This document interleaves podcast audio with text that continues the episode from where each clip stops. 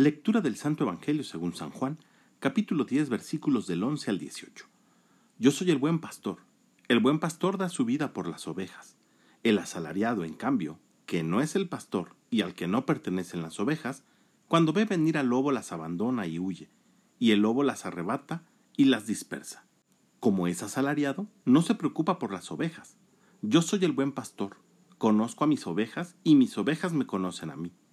Como el Padre me conoce a mí, y yo conozco al Padre y doy mi vida por las ovejas. Tengo además otras ovejas que no son de este corral y a las que debo también conducir. Ellas oirán mi voz, y así habrá un solo rebaño y un solo pastor.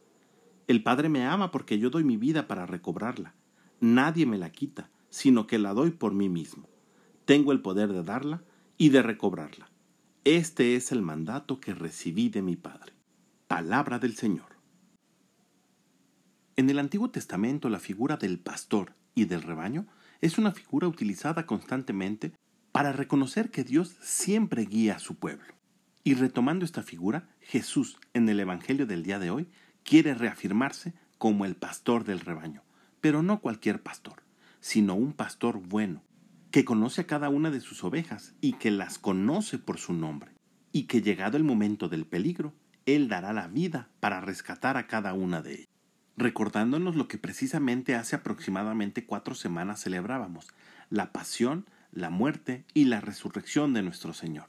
Se entregó para rescatarnos como corresponde al buen pastor, porque Jesús no huye ni nos abandona cuando vienen los momentos difíciles, los momentos de prueba.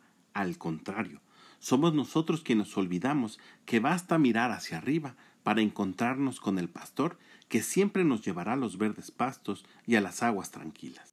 Pidamos pues al Espíritu Santo que regale a nuestro corazón el don de la fe, que seamos capaces de recordar siempre y en todo momento que sin importar qué tan grandes son nuestros problemas, es más grande nuestro Dios, nuestro pastor. Que tengas un gran día y que Dios te bendiga.